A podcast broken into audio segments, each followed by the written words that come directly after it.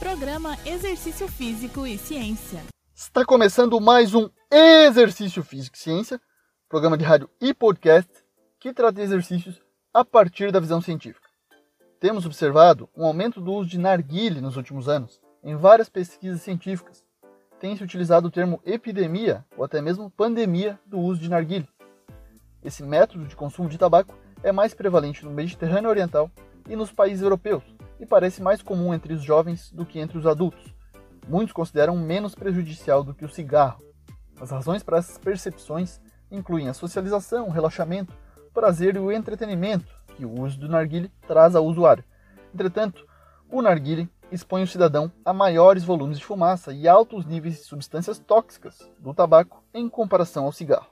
Várias revisões sistemáticas e meta-análises mostraram que esse método está associado a doenças tipicamente associadas ao uso do cigarro, como câncer de pulmão, câncer oral, doenças cardiovasculares, doenças respiratórias. Além disso, foi significativamente associado a um aumento na frequência cardíaca, pressão arterial e resultados de testes de função pulmonar mais baixos.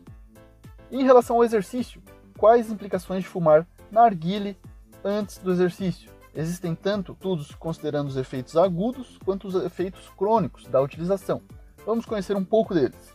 Primeiramente, um estudo de 2017 na Respiratory Medicine, que objetivou analisar o efeito do hábito de fumar narguilé na função pulmonar e na capacidade de exercício em homens jovens saudáveis. Para isso, 138 indivíduos, sendo 69 usuários de narguilé e 69 não fumantes, foram recrutados para o estudo.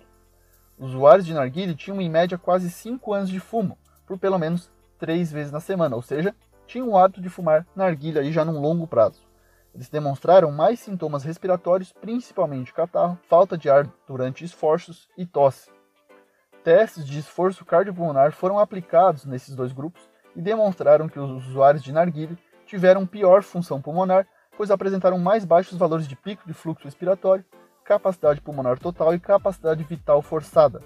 Os fumantes de narguilha também relataram maior falta de ar e fadiga, nas pernas no meio do exercício. Tudo isso quando comparados aos não fumantes. O tempo de exercício no teste também foi significativamente menor para os fumantes de narguilé. Em relação aos efeitos agudos, foram testados em 24 homens saudáveis que fizeram exercício em um cicloergômetro, a bicicleta estacionária.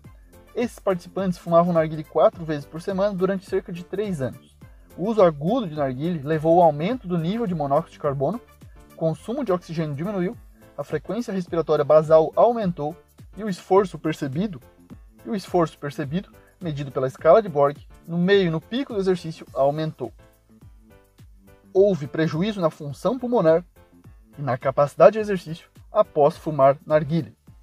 Então, em resposta ao título do nosso programa de hoje, se o narguilé aumenta a capacidade de exercício, as atuais evidências demonstram que não, Fumar narguile não melhora a capacidade de se exercitar. Pelo contrário, a piora significativa.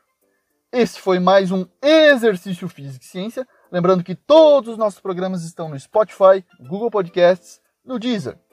Um abraço e até a próxima. Você ouviu Exercício Físico e Ciência com o professor Fábio Dominski, na Rádio Desk FM 91.9.